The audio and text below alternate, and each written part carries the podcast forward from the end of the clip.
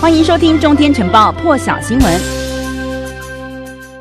我们就先来看到呢，其实美国总统拜登啊，还有大陆国家主席习近平，他们即将要在台湾的时间，明天早上要来举行一个视讯的峰会哦。不过呢，在拜习线上峰会登场之前，其实台湾的外交部已经表示了，美方是有向台湾来进行事前的简报。那么我方对于拜习会已经有所掌握了，那美国还承诺说呢，这个是将会在按照惯例呢，所以在会后的时候会向我方来说明一些相关的情况，但是。基于台美双方交往的惯例哦，所以有关美方简报的人员、还有时间以及内容等等详细的细节，其实外交部是没有办法对外来透露的。而另外也有消息指出啦，紧接着在拜习会后之后呢，其实美国跟台湾就在隔天，也就是美东时间十六号以及十七号这两天哦，会在华府要来举行的是拜登政府任内的首度的台美资深官员的对话。那么针对的就会包含了区域的安全、两岸关系以及美。台军售等等的议题要来进行年度的讨论，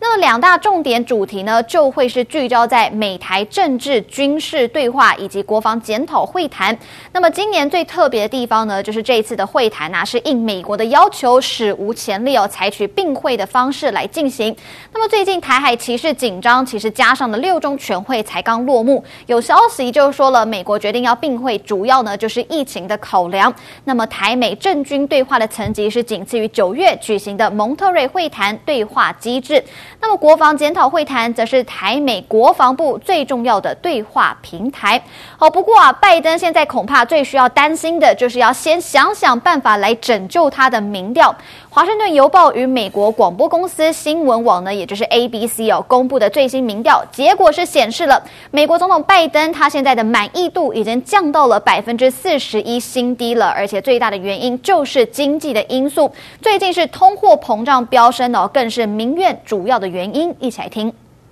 And that poll from ABC News as well as the Washington Post is not good news at all for this president. It shows 39% approving, 47% disapproving of the president's handling of the economy, probably a number of factors in there. But I can tell you that this administration has been holding several meetings a week to talk about inflation and the economy, very deep concerns among aides and the president about what to do. A lot of focus from some aides over this past weekend on the issue of price gouging and uh, how to, to do something about that.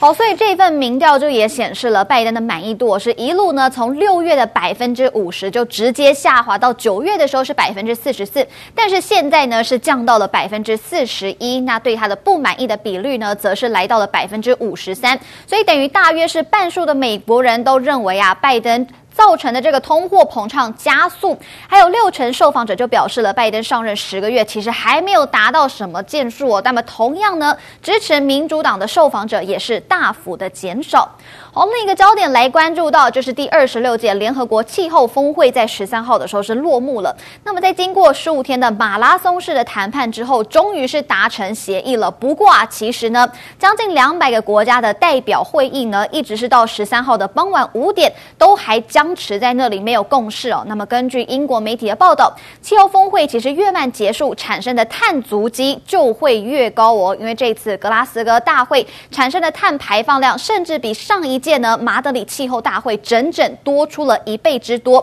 所以也会成为史上碳排最高的气候峰会。那么根据英国媒体引述的是英国永续顾问公司的报告，就指出了这次大会的碳排放量，其中有六成的排放呢都是来自这些与会人士。他们搭乘的国际航班，包含了许多代表团人士，他们其实搭乘的是私人的飞机，还有活动前的一些商务旅行啊，与会者他们在场馆使用的一些资源，还有旅馆的能源，以及会议所产生的垃圾以及水资源消耗等等。那么报告还指出了格拉斯哥峰会的碳足迹更是逼近了格拉斯哥机场去年一整年碳排放量的三倍哦，所以也是突破了纪录。另外也要看到的是，来自气候峰会啊，虽然呢，最后是有了全球升温幅度要限制在摄氏一点五度内这样子的一个达成的协议。但是其实，在协议之前，谈判的过程当中，可以说是阻碍也是不断哦。尤其呢，就是贫困的国家呢，跟富有的国家在减碳排放上面，几乎是很难达成共识的。